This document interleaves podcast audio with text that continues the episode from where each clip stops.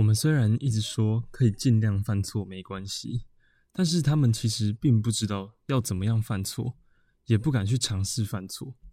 但是在我们示范过后，他突然就像开窍了一样，不仅调侃了我，而且问他问题的时候，他回答的意愿也提升了非常多，不再像以前没有标准答案就不敢回答，他现在反而更敢说出自己的想法。你好，在浮木这个 podcast 节目中。我会利用一些故事分享我的学习经历，包含心理智商、自我成长、教育知识等相关的内容。故事是这样的：有一次我在帮家教小弟上课的时候，我忘记把图片放上来，就是有好几页的简报都只有文字没有图片。那时候是在上四年级的统计图表，结果忘记放图表上去，然后我一直跟那个小弟道歉，跟他讲说。哦，对不起，我忘记放上来。我昨天不小心把它删掉了。我现在马上帮你补回来。然后那个小弟他就一直笑，他就说：“老师，我之前都没有看过你犯错。”诶，那时候我听到这句话，我心里就在想：我们一直跟学生说，你们可以尽量回答，就算是回答错也没关系，老师不会骂你。但是我们并没有真的去示范犯错应该怎么办，所以他们也还是不敢犯错。可能是因为他们在学校的时候，老师还是会骂，所以你们现在可以尽量回答，没关系。我们这么说啦，但是他们也觉得我们只是说说而已。所以啊，就像我们教数学题目，加减乘除、四则运算等等，都要示范给他看，在黑板上写一遍，让他们去模仿、去学习。就像小孩都会模仿重要他人的行为，而小孩的重要他人之一就有老师。我们对他们来说是非常重要的一个模范。错误这件事情，我个人认为蛮重要的，但是我们常常忘记跟他们做示范，没有正确的示范犯错的流程是什么。原本家教小弟他是一个比较不敢讲话的人，他有一点小聪明，但是他的聪明都不太敢表现。我问什么问题，他都不太敢回答。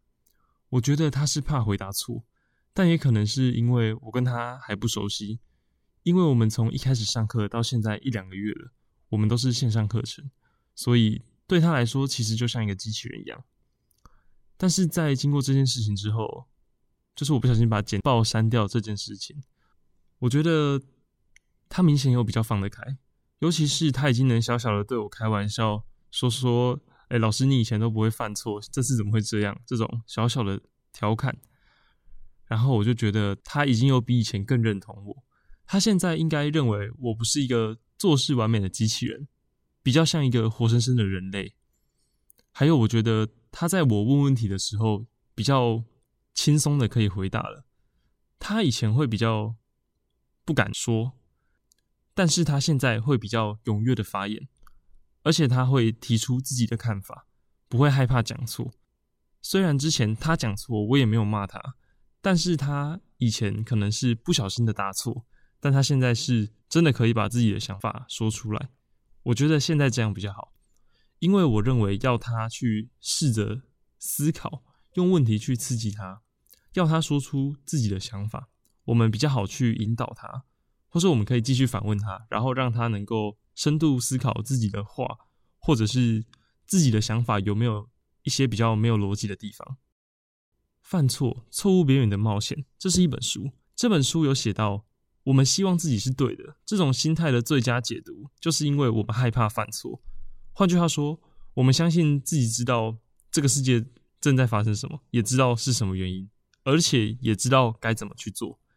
这种心态是因为我们想要逃避，如果我们现在是错的这种可能性，在生活中不断表达我们自己的观点，以及我们想要别人如何看待我们，这被称为身份主张。当我们犯错的时候，会发现自己主张的身份，像是专家、教授、老师之类的，会遭受质疑，所以我们会倾向于逃避犯错。那既然我们这些大人、这些专家都会不想要被发现自己犯错了，那我们又怎么能要求学生勇于展现自己的错误，还跟他们说就是要犯错才有进步的空间？这好像有点没道理吧？那为什么只是一个误删简报的事情，就能让？他有这么大的变化呢？我觉得有两个原因。第一个原因就是我更贴近他的生活。老师通常都像一个不会犯错的人。小的时候，我还是学生的时候，就会觉得老师说的好像都是对的。但是因为这件事情，我不小心把图表删掉这件事，所以我证明了我并不是一个都是对的人。所以他也比较不会害怕在我面前表现出错的那一面，因为他知道我也有错的那一面，我们两个是一样的。那第二点就是我示范了要怎么犯错，比如说我之前在学陶艺的时候，我一开始都会不知道要怎么做。就是会不敢下手，那个师傅会跟我们说：“哦，你就试试看啊，没关系啊。”但是我就是不敢，我想要先等师傅做一次，然后我再跟着师傅做，这样我觉得才比较不会犯一些很奇怪的错误。在这件事情里面，我示范了要怎么犯错，就跟师傅示范要怎么捏陶土一样。我觉得他能够这样想，他的想法会比较轻松一点，比较能够放下戒心去回答我的问题。不用害怕自己会答错。其实现在的小孩很多都是这样，他们都很害怕答错问题。你觉得是什么原因？因为怕被同学笑，害怕被老师骂，这些都有可能。这些原因导致了现在的小孩不太敢回答，他们宁愿选择不回答，也不要选择可能会对、可能会错这种模棱两可的答案。他们要确定自己的答案是对的，他才会想回答，因为他不想要承担那个可能会被同学笑或是。可能会被老师骂的这种风险，他们有这种反应的原因，是因为老师没办法去控制其他同学的行为，老师没办法控制其他同学会不会笑他，而且更多的是，老师有时候也没办法控制自己。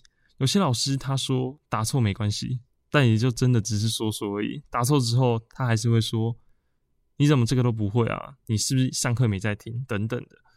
这样会让那些本来个性就内向害羞的学生更不敢在课堂上发言，然后老师也没有办法知道他自己的教学到底出了什么问题，因为学生不敢回答，当然不知道自己讲的到底有没有清楚。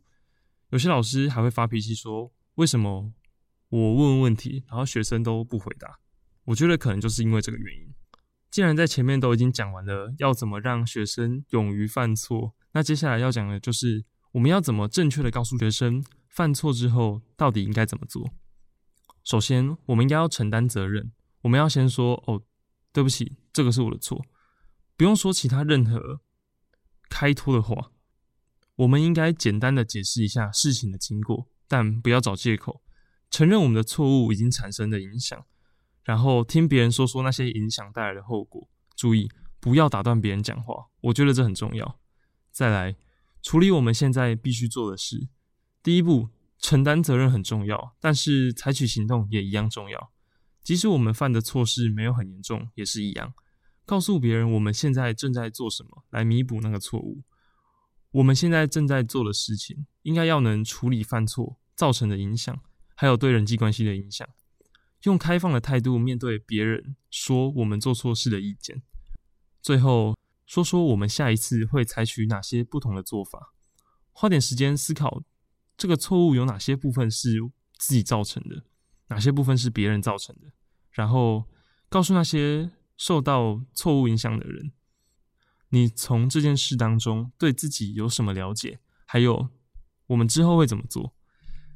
听起来好像很复杂，但其实也没有这么难。举我不小心把简报删除的例子。我先和小弟讲说：“哦，小弟，对不起，我不小心把简报删除了。”然后我说：“你等我一下哦，我马上把简报加回来。”最后我说：“我下一次上课前，我一定会再检查一遍。”就是这样，三句话而已，就把上面的步骤做完了。所以上面长篇大论感觉很难的步骤，但其实没这么困难。在示范错误之后，我就想到，我觉得我以后可以刻意营造一些事情，或者是用描述的也可以。就是跟学生讲讲看，我们曾经犯过的错，然后跟他们说我们犯错的时候，我们是怎么做的，我们做完之后，我们得到了什么回应。就像之前有华盛顿砍樱桃树的故事，小时候老师都会说的。他跟他爸讲说，我不小心拿你送我的小斧头，把你最爱的樱桃树砍断了。然后他爸就因为他很诚实，所以就没有责罚他。这就是一个关于犯错要承认的故事。我们也能够示范如何犯错给我们的学生，然后让他们知道犯错其实并不会怎么样，让他们在之后回答问题的时候不再畏畏缩缩，而且也知道要怎么去矫正自己的行为。好，那今天的节目就到这里，希望之后你还可以继续收听《浮木》这个 podcast 节目。